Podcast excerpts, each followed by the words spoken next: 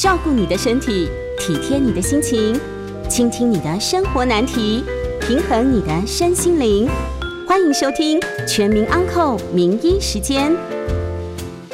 各位听众朋友，大家晚安，这里是九八新闻台，欢迎收听每周一到周五晚上八点播出的《全民安扣节目，我是真心医院营养治疗科高法明营养师，我们将在半点后接听大家的扣印，有相关问题欢迎打电话进来。预告扣印的专线是零二八三六九三三九八零二八三六九三三九八。今天要跟大家讨论的主题是一个好像在台湾人每就是每一呃常常会说的，就是呃我太胖了，我要来减重。那呃每一天都在讲这句话，但是好像没有讲完，没有成功的那一天哈。所以。呃，尤其是在呃工作的环境，其实常常会有一些同事也是跟我说：“哎，营养师，营养师，我要怎么样做才可以减重？”或者是会告诉我说：“哎，营养师，我已经很努力了，但是我好像遇到了停滞期，我不知道该怎么办。好像呃减重永远会 有破不完的关，然后打不败、打不完的那个魔王这样子。哦，那今天就来跟大家分享，就是呃我要减重并且不复胖。好，那。讲到减重，一定要跟大家谈到的是，哎，减重应该要看什么？因为呃，大家比较呃，可能直觉的就会想到说，哎，我既然要减重，我就应该要减轻我的体重。好，那究竟是不是这样子？好，那到底我减的体重到底呃有多少是呃好的，有多少其实是不太。不太不太健康的，好，今天都要跟大家谈，好，那接下来也会跟大家谈到说，哎，如果呃我想要一个快速减重，那快速减重到底好不好？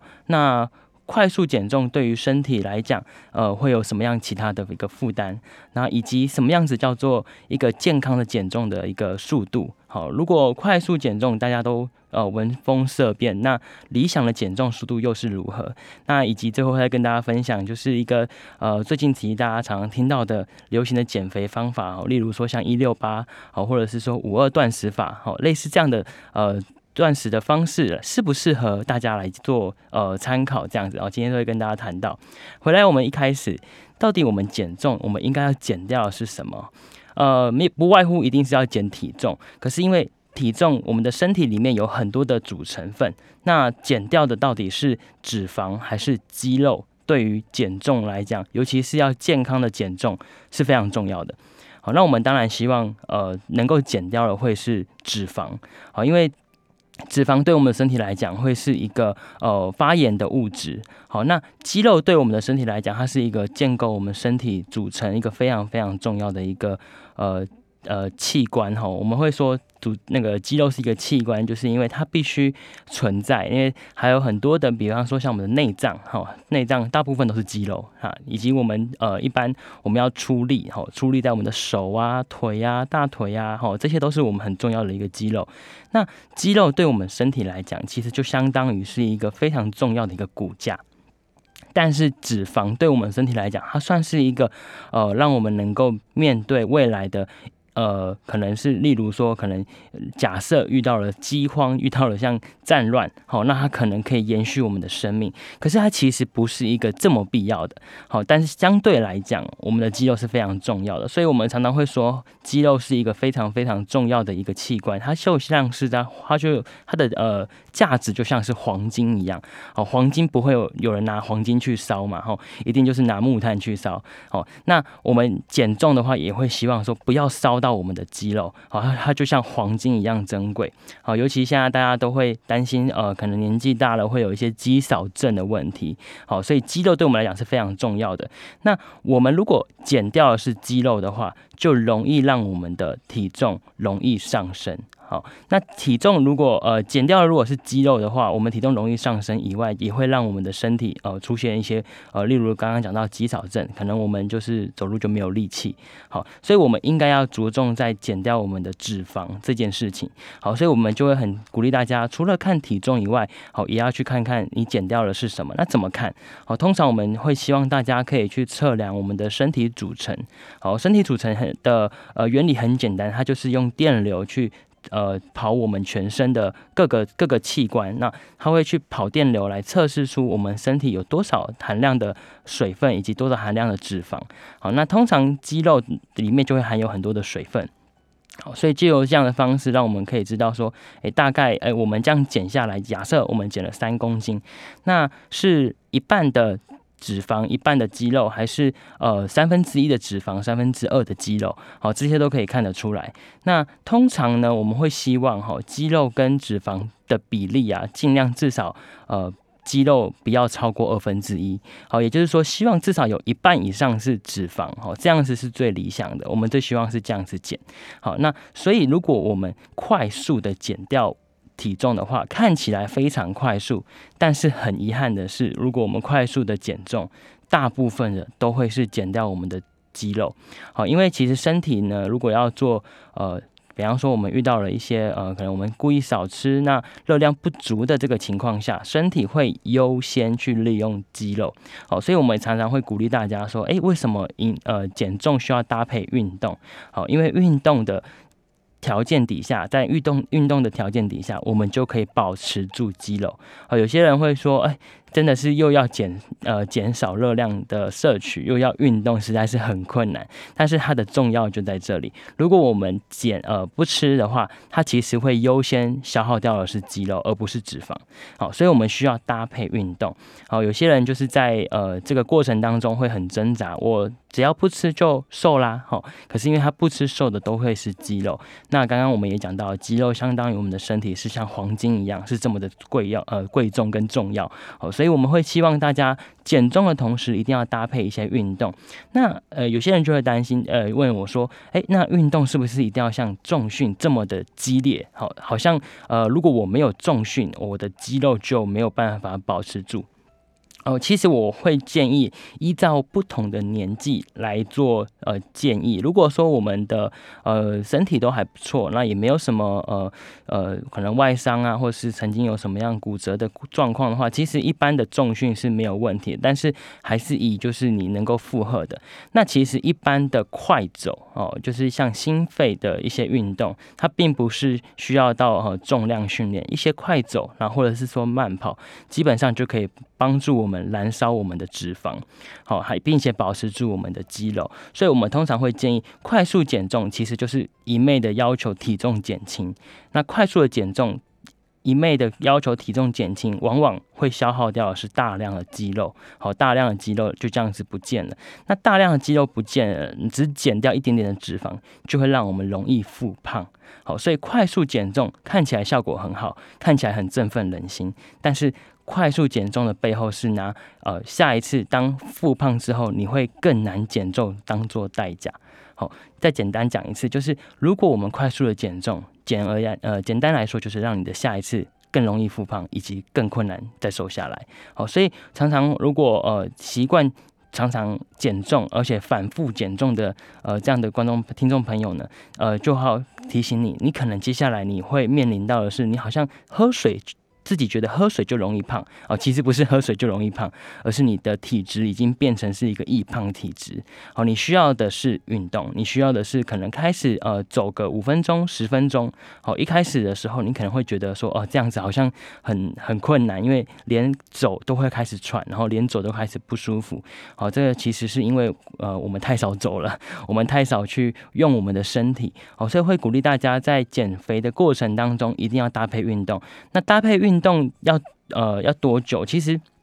运动的一个好处呢，其实比我们想的还要多哈。如果说我们现在在运动啊，假设我今天运动，我们通常呃国健署是建议大家。运动的时间大概三十分钟就很棒了，好，二十呃三十分钟就已经是足够的。那但是希望这三十分钟，我们的心跳要能够到一百三十下。然后有些人就会问我说，我不可能随时携带一个呃心跳计在手上，这样又不是每个人都有呃什么运动手环这样。好，那我会跟大家说，通常一个一百三十下的呃心跳的话，当时你的心跳是很喘的，呃，你的呼吸是很喘的，你的心跳很快，你的心你的心跳会，你的呼吸会很喘。那喘到什么程度？哦，就是像呃我们像一般的讲话这样的流呃语速是没有问题的。可是当如果我们要唱歌的话，我们就会发现，哎，好像就没有办法开口了。好，这样子的情况，我们可以讲话，但是不能够唱歌。这个时候，你的心跳就有达到一百三十下，也就是我们建议的运动心跳。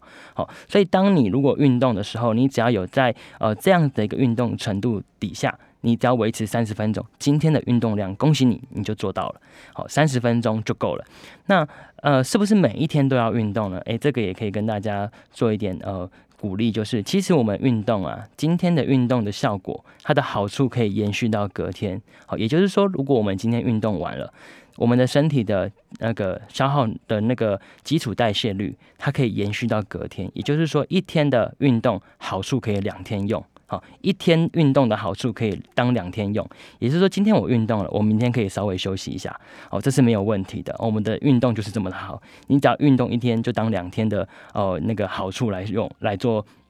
来做给呃给来当做身体的一个那个帮助这样子。好，所以快速减重。我们会希望大家一定要搭配运动。那搭配运动的话，其实你减掉了大部分的，还会是你的肌呃脂肪，就不会是肌肉了。所以有些时候可能呃，比方说呃，最近呃可能要结婚了，那实在是没有办法哦，慢慢的让体重减下来，因为马上就要穿一个漂漂亮亮的婚纱。那这个时候，如果你要搭配，你要快速减重的话，那没有问题，因为这个只是一个呃，可能紧急要做的一个呃。雕塑身材的一个必要的手段，但是我会鼓励你，你一定除了饮食的限制以外，你一定要搭配运动，帮助你把你的肌肉保持住，然后减掉的是大量的脂肪，好，这样是对你是最有帮助的。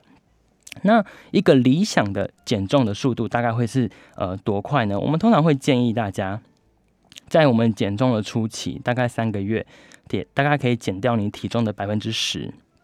百分之十，每个人不一样，好，所以我们呃在平均一点来讲的话，其实会建议大家每一周的体重不要超过零点五公斤，好，也就是说大概一个月不要减超过两公斤，好，或许在呃第一个月的减重的成效会非常好，你可能可以看到你自己在一个月就减了五公斤、六公斤，好，那它其实会。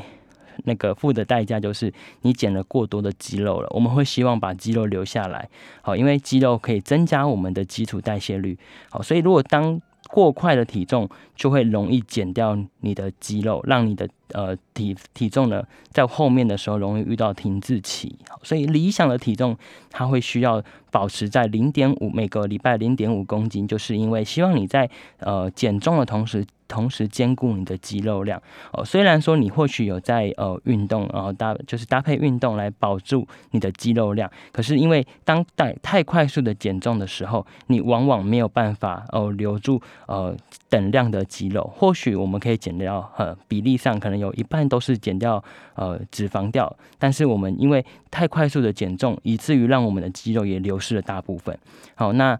其实增加一公斤的肌肉跟增加一公斤的脂肪来说，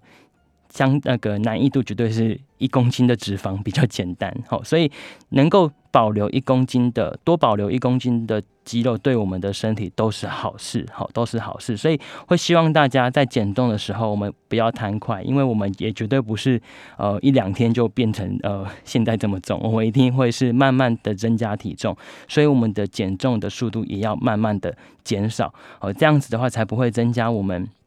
在下一次减重的负担，哈，或者是说在呃复胖之后要减重的负担，好，其实有人去做过研究，其实减重不难，但是要维持不复胖最难，好，呃，大概在呃第一年减重后的第一年，大概可以维持住的大概有到一半，但是当了第五年的时候，我们能够维持不复胖的，大概就只剩下百分之五，呃，一百个人只剩下五个人不会复胖，所以其实。减重的关键并不是当下，而是在长期，我们如何能够维持继续。不要复胖的这样的体重才是关键哦，所以跟大家提呃分享就是，我们减掉一定要减掉脂肪，并且不要追求快速的减重哦，因为这样子其实会对我们的身体来讲容易复胖好，并且理想的减呃减重速度大概是每一周减零点五公斤好，大概是这样子。好，那我们先休息一下，广告过后欢迎继续来回到全民昂扣节目。欢迎各位听众朋友回到九八新闻台全民昂扣节目，我是真心院营养科治疗呃呃营养治疗科高法明营养师。我们今天要跟大家谈到的是，我要减重不复胖。刚刚跟大家谈到说，减重我们最重要的是要保住我们的肌肉，并且减掉我们的脂肪。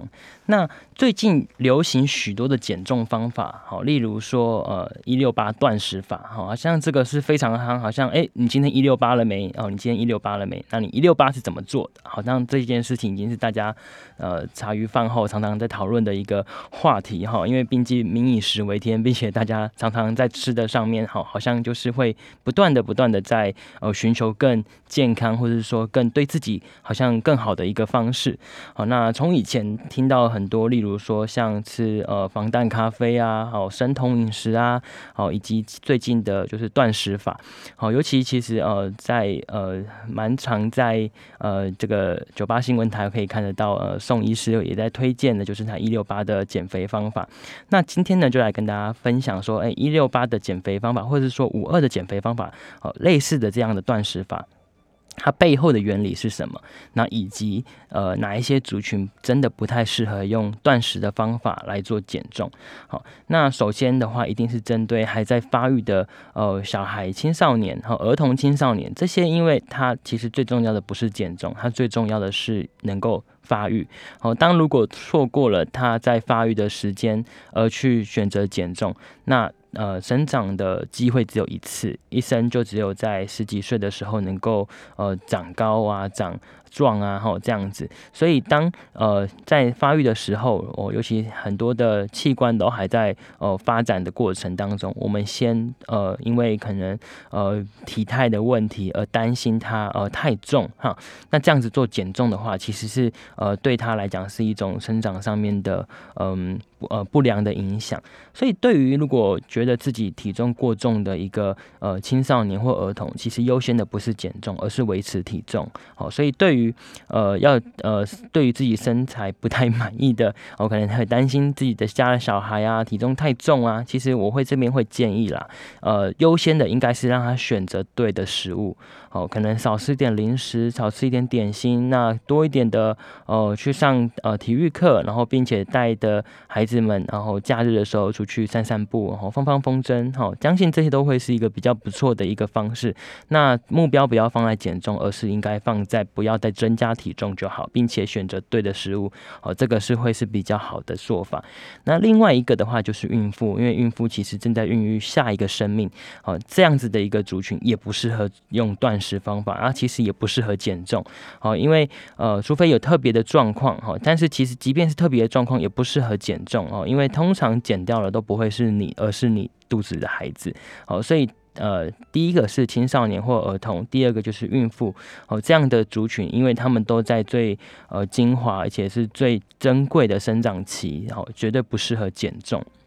那第三个的话，就是对于有呃新陈代谢疾病的，例如说像糖尿病的病人，好，其实糖尿病的病人呃，尤其在门诊常常遇到说，哎，营养师，我现在开始一六八减肥法，呃，我觉得好有效哦，我的呃血糖又不高，然后我的呃体重也掉了，哦，我真的觉得很开心，哦，我常常会替他捏了一把冷汗，因为当呃血糖呃糖尿病的病人往往都会吃一些血糖药，哦，那当一个药物的介入的时候，其实一六八它会让我们呃容易有低血糖的风险，好，其实是不只有风险，已经是有低血糖的危险了，好，所以当呃在糖尿病的呃病友里面，我通常会建议他，我们不需要用到一六八，但是我们可以用一六八的一个呃态度，就是说我们不要在不该吃的时候吃，好。哦希望你就是在三餐吃就好，好三餐以外的时间不要吃。所以你的一六八是吃三餐定时定量，然后并且在三餐以外的时间就不要再进食了。好，我们可以取一六八的精神，好，但是我们不要用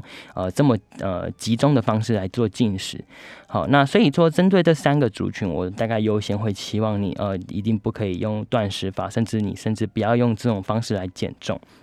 好，那来跟大家分享一下，呃，最近比较呃常见的一些断食法哈，例如说呃隔日断食法，也就是说我们采取一天的正常进食，然后隔天只采取五百大卡以下的低热量。好，那有一个类似的，好类似的叫做五二断食法。那五二断食法呢，就是采取一周之内。挑两一两天的时间做断食，好，也就是说有五天的时间是正常进食，有两天的时间是断食。那这两天的断食呢，热量还是控制在五百大卡以内。那这个五百大卡是大略的数字啊，大概会建议大家就是在你一般进食的热量的四分之一就好。也就是说，如果你一天是吃一千六百大卡的，呃呃，可能像是大概呃六十公斤的一个女性或是男性，好，六十公斤那。呃，这样子的一个每一天这样子吃的话，你可能在你的呃断食的那一天，你可能就只能吃四百大卡，好，所以大概是抓呃一天正常量的四分之一就好。那这样子的吃法呢，可以就是他们是说这样子的话可以减重。那但是这样子的话，其实第一个比较难的是，因为五百大卡，或者是说要我们去知道这个餐食的热量，不是这么的容易好，因为不是每一个人都能够看得懂呃营养标示，以及不是每一个地方都有营养标示。例如说像自助餐，那一碗饭到底多少？那呃这一块肉或是这些青菜又有多少？哈，所以热量对于一般人来讲不是这么的容易，所以就衍生出目前最常用、最常用的方法，以及最常见的方法就是一。一六八，好，一六八所限制的不是热量，一六八所限制的是你吃食吃食物的时间，它是限制的是时间。好，那这样的好处就是，即便是不懂热量的人都可以做得到，因为我就是把我的时间限制在六个小呃八个小时去吃东西，那超过这八小时我就不吃。好，那所以说呃。慢慢的演进到现在，大家对于一六八一六八好像就是一个呃，大家比较做得到，而且并并且大家好像比较常见的一个方式。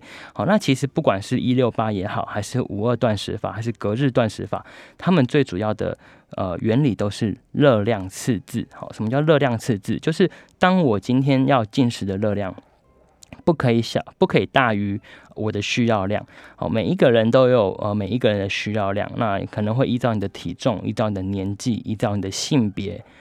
其实它的背后都是依照你的肌肉量。好，所以呃，有一些女性，其实如果她呃肌肉非常的发达，其实她所需要的热量跟一个男性是差不多的。好，所以呃会依照她的年纪，依照她的性别，然后来来做呃热量的建议。但其实它的背后就是我们刚刚讲到的肌肉，所以。如果肌肉不够了，就容易复胖，就在这里，因为肌肉影响的是我们的代谢率。好，那讲回来，我们的断食法，好，其实都是热量赤字，所以其实关键在于你吃的到底是对，还呃吃的到底热量是多还是还是少。好，所以其实有那么多的减肥法，其实不外乎的还是就是热量赤字，我们不能够吃过于呃我们需要的热量，即便我们用一六八，但是我们在八个小时之内把我们 一整天的食物都吃满了，那我们依然不会瘦。你可能还会因为补偿效应，我有十六个小时没有吃东西了，剩下八个小时就让我好好吃，这样子把三餐的热量分在八个小时内吃完。哦，那这样子是让你的体重呃更容易复胖。好，并且更容易减不下来。哦，所以其实，在断食法的背后的原理，依然就是热量赤字。希望大家在呃有限的时间之内吃哦那个时候该吃的量。也就是说，如果你平常就是这一餐就是这样吃，那我们即便一六八，我们还是继续这样吃。哦，不能有一个补偿的心理，说，哎，我。好不容易饿了十六个小时，那八个小时我就要好好的、放心的、用力的去吃它。那往往看到就是体重 呃不减反增哈，然后会更加的挫折跟懊恼。那那所以呃。一六八呢，我会建议大家哈，其实一六八是一个比较我觉得人性化的一个方式啊。或许我们今天就睡晚一点，或者说今天的早上就呃跳过不吃，好让只吃午餐跟晚餐就好哦。所以其实一六八是一个相对容易做到的。那还有发展到呃二十四。的断食法哈，就是一天二十四小时只吃一餐，哈，四个小时进食，那二十个小时进食，呃，不吃东西，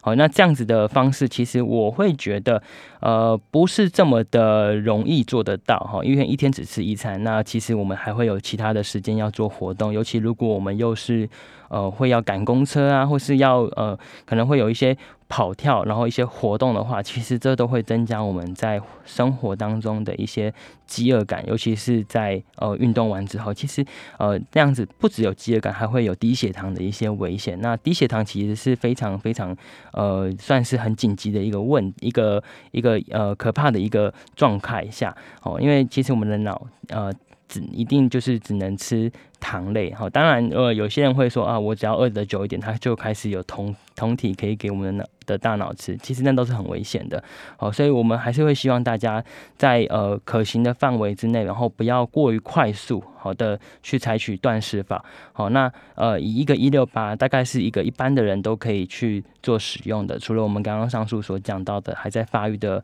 儿童、青少年或者孕妇以及有呃糖尿病的病友，哦这样子的人除外以外的话，其实。一般的病人如果没有特殊其他的疾病，那可以试试看一六八。那一六八的原理还是在热量赤字，不建议大家在呃呃一八个小时之内又吃的过多的热量哈，这样反而会让你的体重不减反增。好，那我们的断食法就跟大家分享到这边，等一下会再继续跟大家分享到，如果我已经做了断食法，我也运动了，可是我发现我的体重。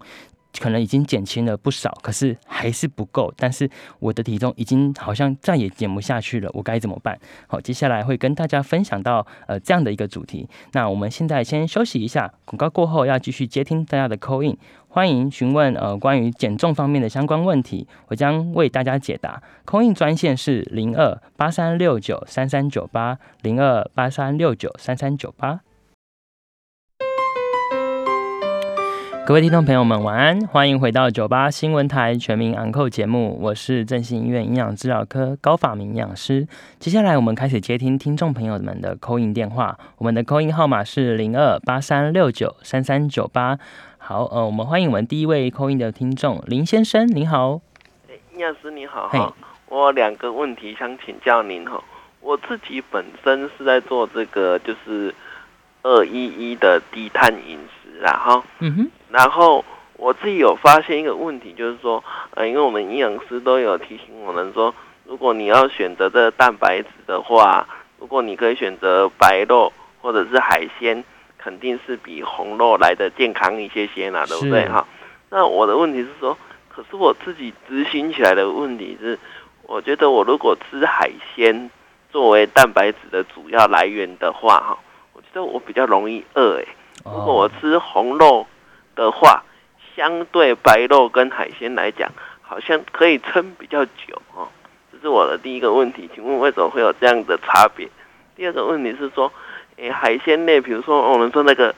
那个台语叫鹅啊啦哈，鹅啊好像是那个有锌啊，对这个我们在抗疫情期间，好像是对身体也不错的一个微量元素，是，可是过犹不及都不好了啊。那这个海鲜呢，那个我们就是。一餐大概以健康来讲，可以接受的量大概是多少？来做一个简单的选择。以上两个问题请教，我在线上收听，谢谢您。谢谢林先生的提问哈。呃，因为呃林先生刚好提到一个二一一的一个低碳饮食哈，跟各位听众朋友们稍微解释一下，二一一是代表什么意思哈？呃，二一一分别代表的二就是说，我们把一个餐分成四份，那其中的两份是蔬菜，也就是说我们要吃一半的蔬菜。那另外一个一呢，就是我们的淀粉，例如说像饭、像面。好，那再来最后一个一就是我们的肉，好，所以二一一分别是蔬菜、淀粉跟肉，好这样的比例。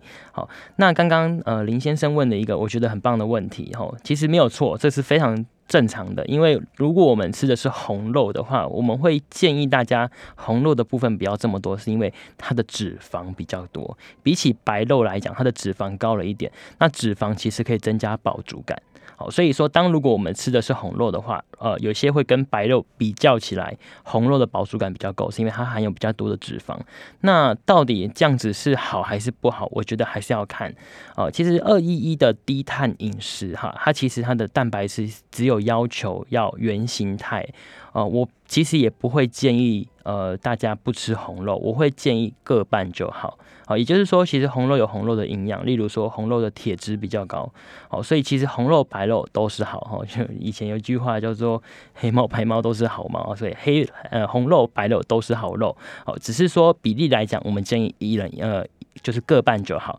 那白肉也有白肉的好处，红肉也有红肉的好处，不用太过于呃紧张。那至于说，鹅啊的部分的话，我会比较着重在它的重金属然后，其实呃，因为海鲜的话，毕竟比较容易有一些重金属的一些。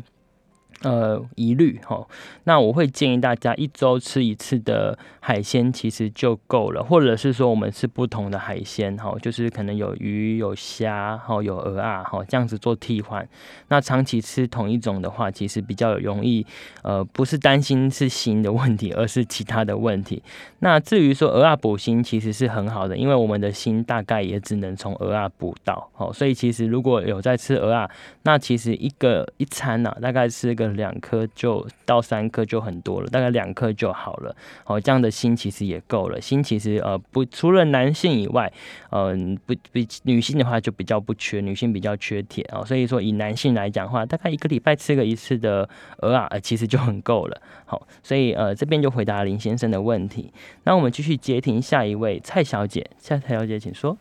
哎，医生你好哈，我有一个问题想请教您。就是因为我去年有腰椎压迫性骨折，那疫情研究没有关顾你，所以现在我们做腰运动，那我走路比较不行，那我骑脚踏车一天差不多半个小时到一个小时，这样也是算有运动吗？好，我在线上客厅，谢谢。好，谢谢蔡小姐哈。呃，对于一些可能在负重上面比较困难的呃朋友的话，我会建议，其实骑脚踏车不错，不过骑到一个小时，我会觉得有一点太久了。其实我们的运动不在乎。长短，因为我们刚刚讲建议的量大概是半小时，但是我们建议的是要长期，好，意思是说，呃，我们会希望它是一个可以持续下去的。如果说我们今天运动的量太过了，那导导致最后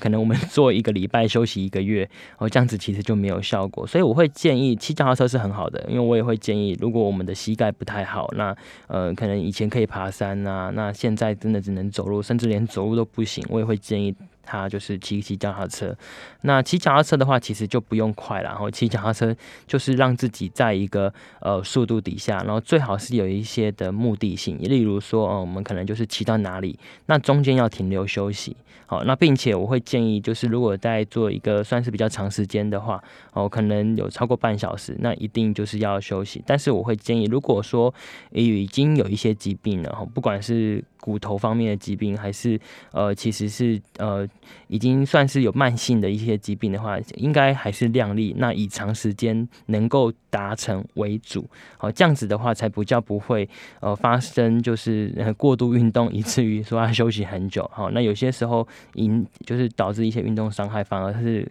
更得不偿失的。好，那我会建议大概还是一个半小时。那如果是以骑脚踏车来讲的话，就是一个平均速度，不用去骑快。那以一个三十分钟左右，然后三十分钟其实就骑蛮远的，因为呃骑脚踏车的速度比较快嘛，哈，所以骑一个三十分钟。那其实其实骑脚踏车还可以有一个好处，就是可以降眼压了。好，那所以说其实呃不论是骑脚踏车还是走路都是不错的运动，重点是要有一点喘。哦，呃呃，大家会可能会想说，哎，我要流流汗啊。其实以台湾这么热的环境，你你大概不用，你站在那边就会流汗了。所以还是以大家建议大家，要是以一个会喘，然后我刚刚跟大家建议的就是你能够讲话，但你不能够唱歌这样的喘度，哦，会是比较适合的。好，那呃，刚刚有跟大家提到，跟各位听众朋友们提到，我们要来。讨论的是我们要如何面对我们的减重停滞期，哈，这个好像是大家最闻风色变的。每一天，呃，减每一次的减重最怕遇到就是停滞期。好，那其实当我们如果已经做到运动，然后也开始就是在饮食上面做控制的话，我会建议当遇到停滞期的时候，要适量的放宽我们的呃进食的热量。好，好像听起来好像有点哎。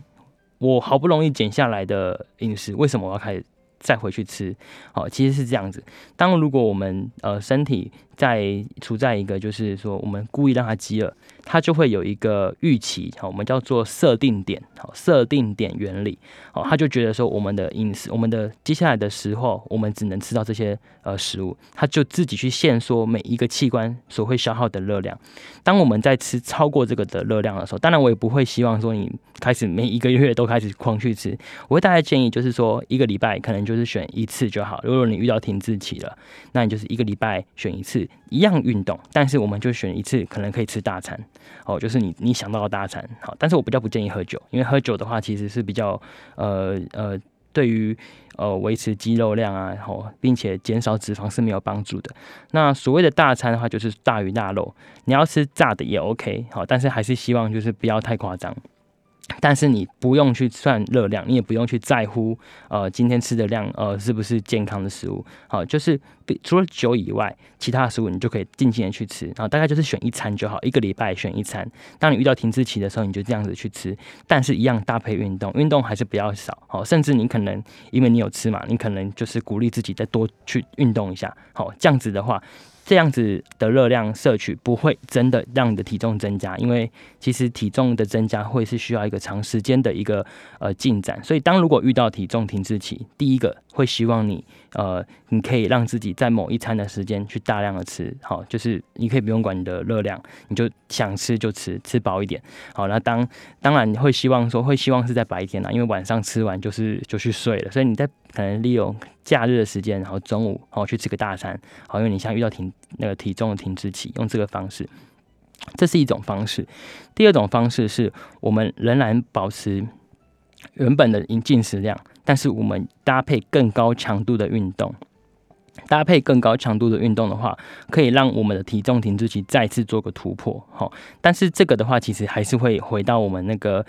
降低我们的体重的呃那个降低我们热量的消耗的这个这个模式，刚刚的设定点的那个原理，就是我们的体重会认为说我们未来的。因呃，可能遇到一些饥荒哈，所以会尽量让我们的身体减少消耗，好，所以还是要回来，就是说我们的进食的部分呢，可以开始做增加。那以一个可能突然的一个大餐，然后让自己稍微休息一下，然后让身体的可以再回去我们原本的那个热量的消耗，然后也也算是就是欺骗你的身体，哦，好像哎，其实我现在没有要减重了，然后让它不叫不会再去消耗而减。就是刻意的减少我们身体的消耗，好用这样的大餐的方式，好就可以突破我们的呃体重的停滞期。好，所以我跟大家讲，如果当我们身体遇到停滞期的时候，其实是一件蛮好的事情，因为代表你过去的努力其实是有效的。那接下来你可以多吃一点，然后并且。搭配的是一样的运动，而不是减少运动哦。哈，是搭配一样的运动，或者是说，你可以在你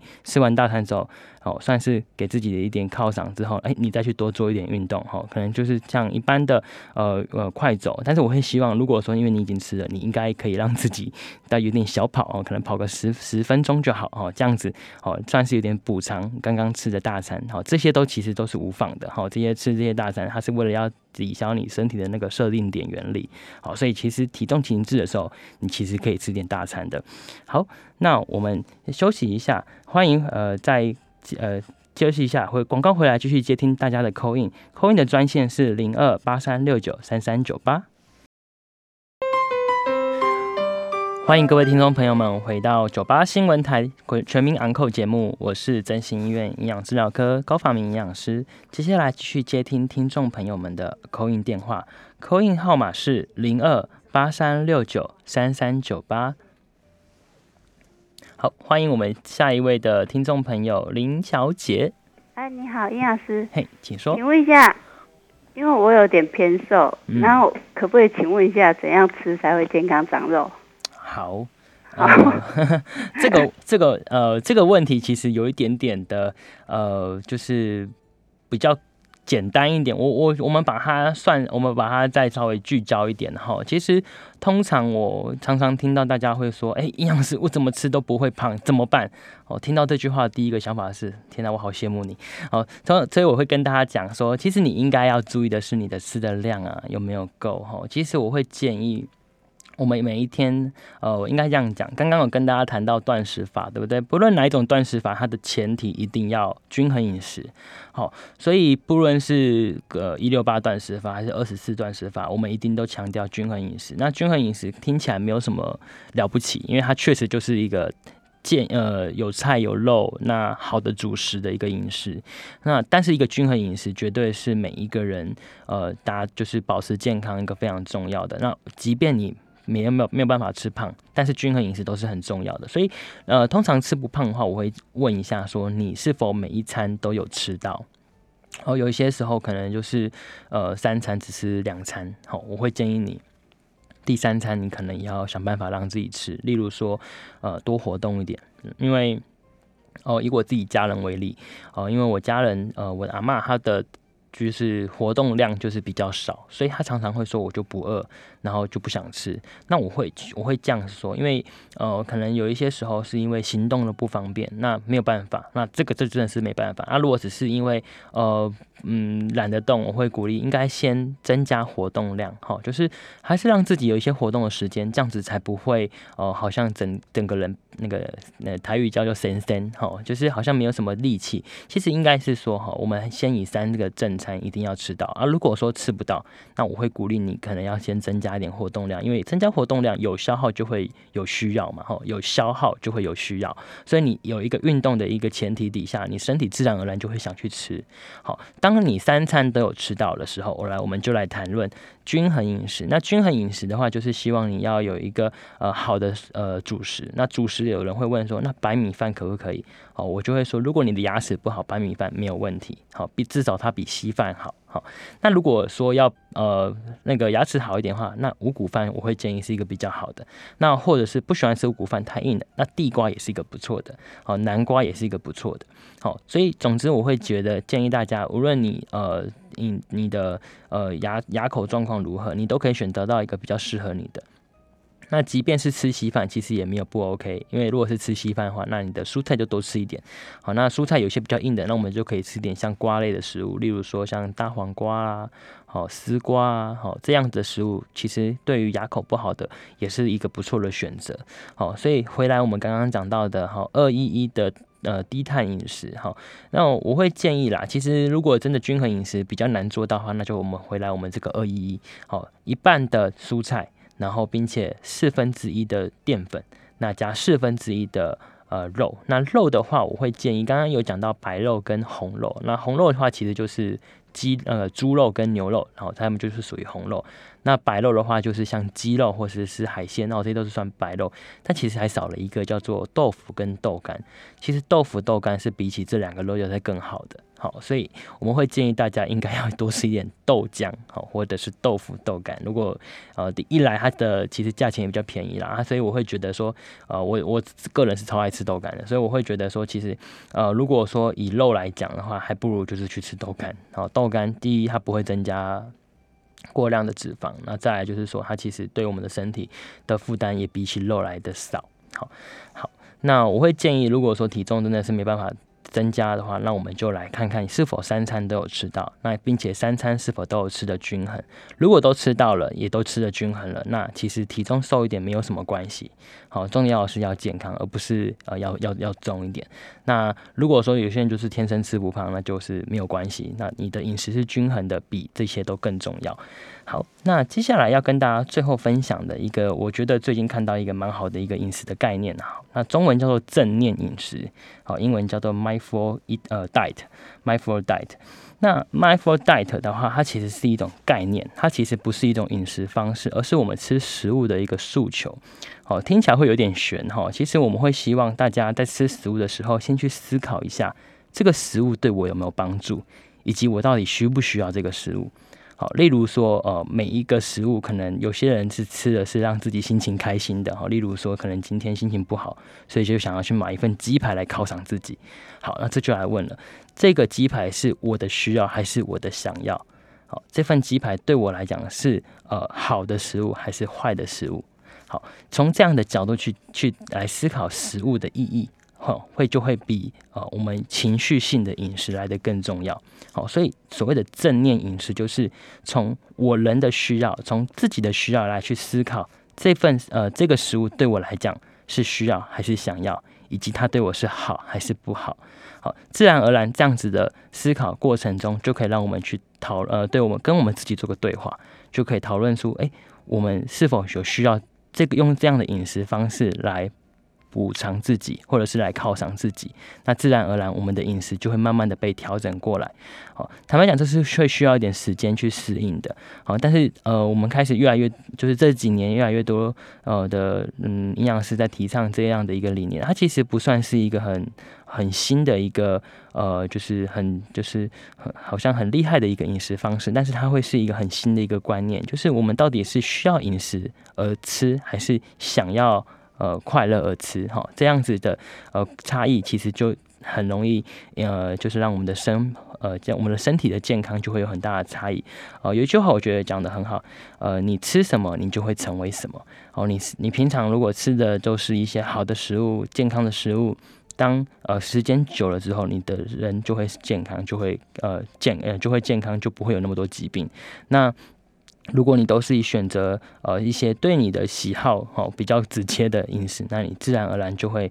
导致你身体有比较容易有一些疾病的产生，好，并且在呃在正念饮食里面，它除了选择对的食物以外，它还提醒我们就是要用心的去品尝食物。好，有些因为时间呃生活压力，然后或者说生活其实步调非常的快速，大家都会说啊吃有吃就好，好可能就狼吞虎咽，好，但是我们会希望在正念饮食的观念里面，我们要去思考一下，呃这一个食物是从。呃，一个呃，就是我们呃，大家呃，有很很多人的心情的工作哦，所以而来的。